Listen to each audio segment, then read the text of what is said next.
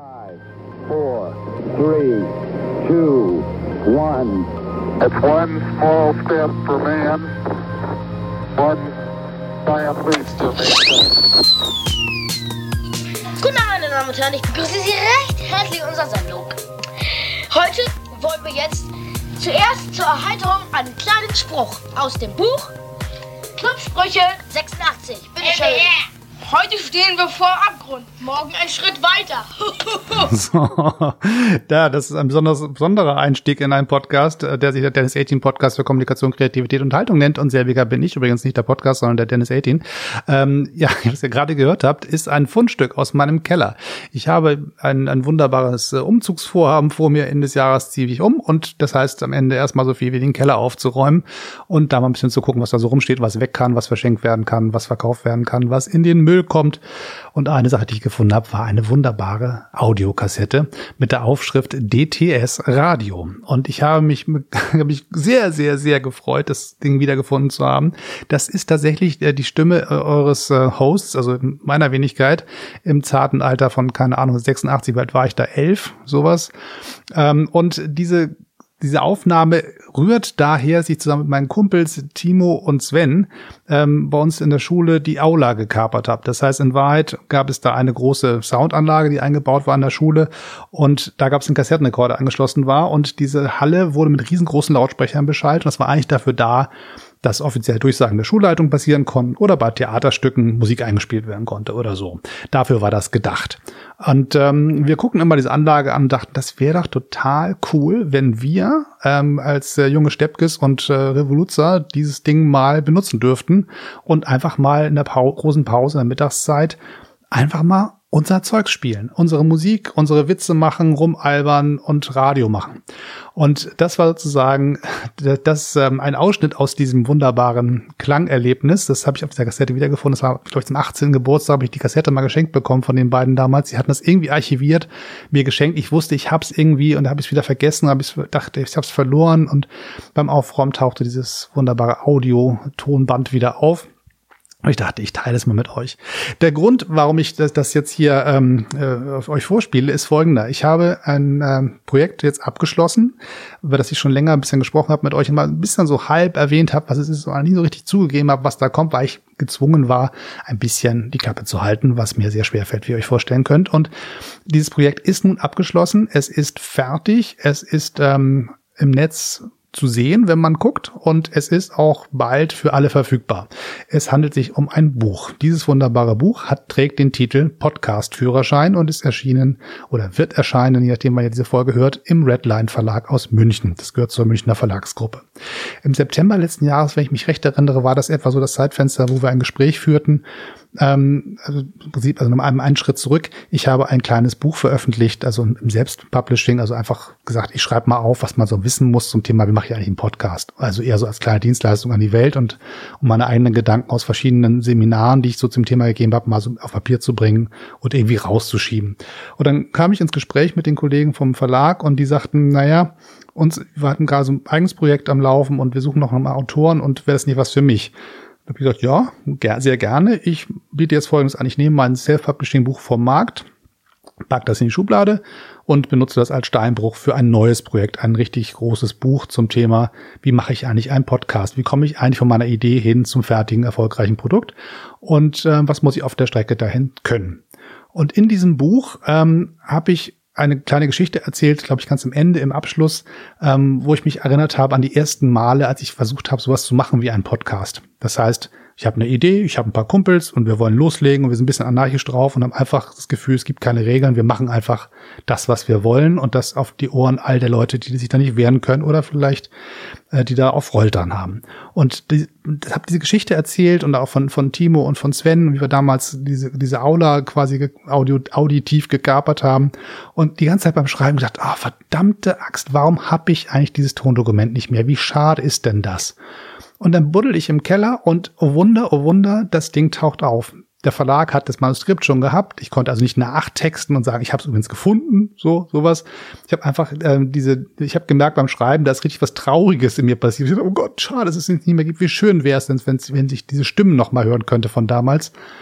Und das Ganze war abgeschlossen und dann finde ich im Keller tatsächlich diese Kassette mit diesen lustigen drei Jungs, die da irgendwie vor sich hin albern und Sprüchebücher vorlesen und schlechte Musik äh, vorspielen. Und da sind auch noch so, so, so Telefonstreiche mit dabei. Wir haben irgendwelche Leute angerufen und haben so getan, als wenn wir das Autohaus Opel wären oder haben irgendwelche Omas angerufen und denen irgendwie Quatsch erzählt. Das ist, wir waren wirklich furchtbar albern und erkennbar nicht gut in dem, was wir getan haben, aber es hat unglaublich viel Freude gemacht.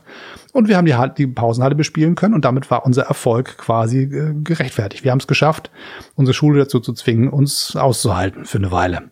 Und ähm, das war quasi der erste wirkliche Podcast mit meiner Stimme drin. Und ähm, dieses kleine äh, Anekdötchen taucht in dem Buch halt auf und jetzt ist dieses Audiodokument wieder da und ich dachte, ich teile das mit euch.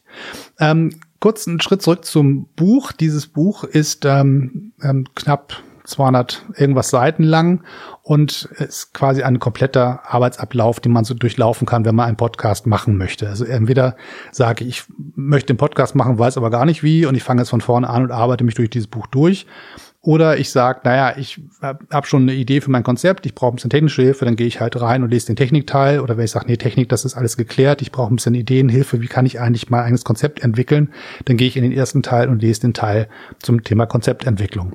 Und das Ganze eingebettet ist immer so ein paar persönliche Anekdoten, ein paar persönliche Geschichten, die so ein bisschen auch erzählen, wie viel Liebe ich mich auf das Thema Podcasting stürze. Das ist ja nicht nur ein rein technisches Medium, das ist ja Ausdruck von Persönlichkeit, von Lust, von Themen, auf die man Bock hat, wo man sagt, also das mag sein, dass es keine Sau interessiert, aber mich interessiert es, also mache ich da einen Podcast so. Oder ich möchte ganz gezielt für ein Publikum, was ich mir erschließen möchte, ein Produkt erstellen, was genau da rein soll. Also richtig strategisch rangehen und zu sagen, ich bin zum Beispiel Berater und brauche einen Podcast, der mir im Netz eine Credibility als Experte schafft. Also baue ich mir so einen Podcast. Oder es gibt da draußen ein Bedürfnis, dass Leute sagen, ich brauche in dieser komischen Corona-Zeit ein Entspannungsangebot. Also mache ich einen Traumbilder-Podcast, der sozusagen dieser Zielgruppe das gibt, was sie sucht.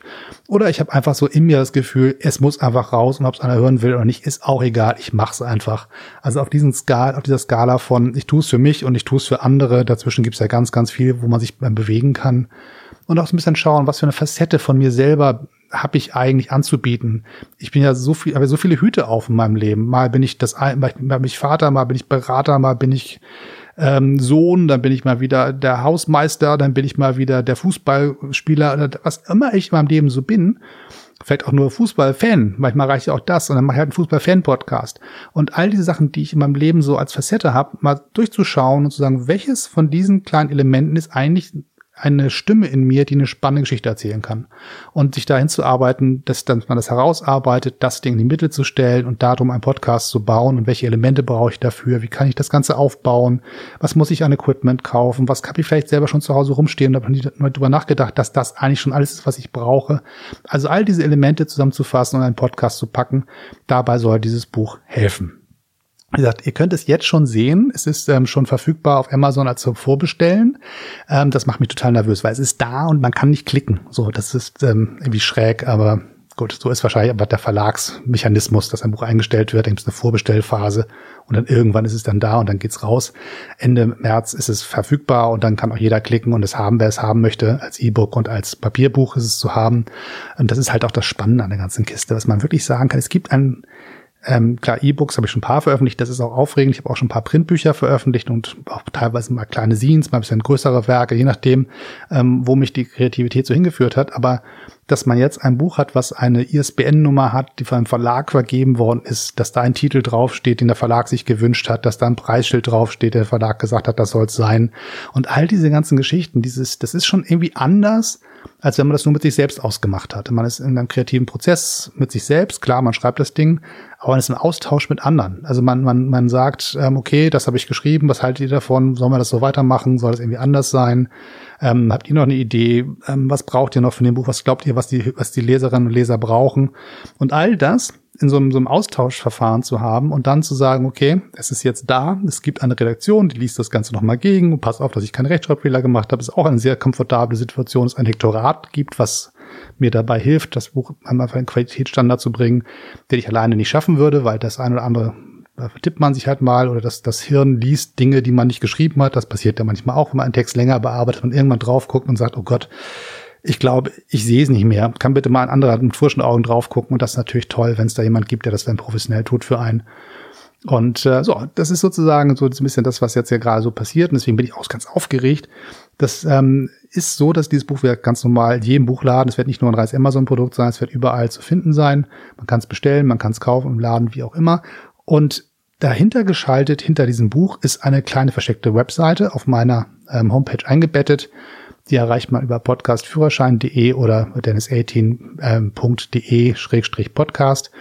Da gibt es noch was Spannendes zu entdecken. Da ist nämlich versteckt ein, ein Katalog von sonderexklusiven Podcast-Folgen ähm, mit Praxisgesprächen, wo ich dann gesagt habe, ich lade mir mal ein paar Podcaster ein, die Erfahrung haben und unterhalte mich mit denen über deren Konzepte, über deren technische Lösungen, über deren Schwierigkeiten, die sie beim Podcasten so hatten und über deren Erfolge. Und all das ist da nochmal gesammelt. Die Folgen sind nicht hier in den normalen Podcast-Feed zu finden, sondern muss man tatsächlich auf die Seite gehen und kann sie dann da hören oder im besten Fall, man nimmt das Buch, scannt das mit seinem Telefon ab, mit dem QR-Code und landet dann auf der Seite. Also ihr könnt euch überlegen, ob ihr aufs Buch warten wollt, Telefon zücken wollt oder direkt auf die Seite gehen könnt.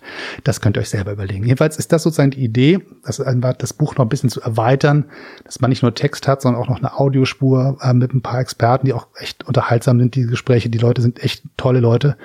Da ist so ein Live Neugeboren dabei, da ist ein Kai Flockenhaus dabei, ein, ähm, eine Deborah Ruggeri habe ich eingeladen. Ähm, lass meinen Kopf kurz sortieren. Hauke Wagner ist dabei, Podcast-Produzent.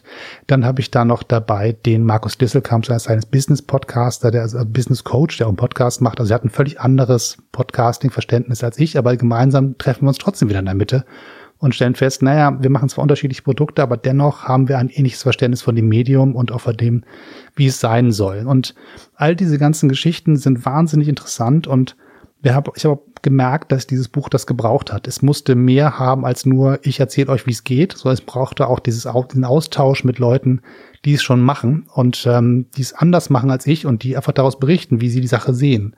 Und so ist es auch in das Buch aufgebaut. Es gibt immer einen Teil, wo ich was erzähle, wo ich auch Aufgaben gebe, sage, probier das mal aus, wie wär's, wenn du dich da rein denkst. Und da gibt's immer mal wieder so Elemente, wo dann auch diese Leute, die ich eben erwähnt habe, immer wieder mir so einen Satz zugeworfen haben, so einen, kleinen, so einen kleinen Abschnitt geschickt haben, die ich dann eingefügt habe in den Text, der quasi aus verschiedenen Perspektiven Lösungsansätze zeigt und sagt, ich mach so. Und der andere sagt, ich mach so. Und ihr könnt beim Lesen sagen, ah, warte mal, ich glaube, ich würde so machen. Und das ist sozusagen die Idee dahinter. Das sollen immer so, so Impulse sein und, und Ratschläge sein und Hilfestellung sein, ohne euch quasi zu sagen, wie man es richtig macht.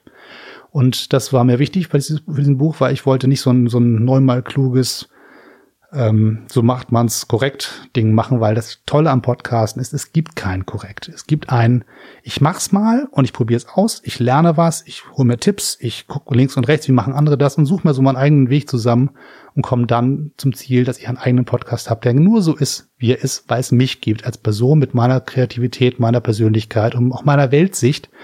Und das ist einfach das Spannende, was dieses Medium ja auch ausmacht. So, und das all das gesagt, ähm, ist sozusagen besonders lustig, dass ich sozusagen dieses, dieses Tondokument vom Anfang wirklich jetzt noch rumliegen habe. Und ich habe noch ein paar weitere Tondokumente erwähnt in dem Buch, die ich leider bisher nicht gefunden habe. Aber wer weiß, ich habe ein, auch ein paar kleine Mini-Kompakt, ähm, also nicht, nicht diese äh, klassischen Audiokassetten, sondern diese Mini-Kassetten, die man so Diktiergeräten hatte.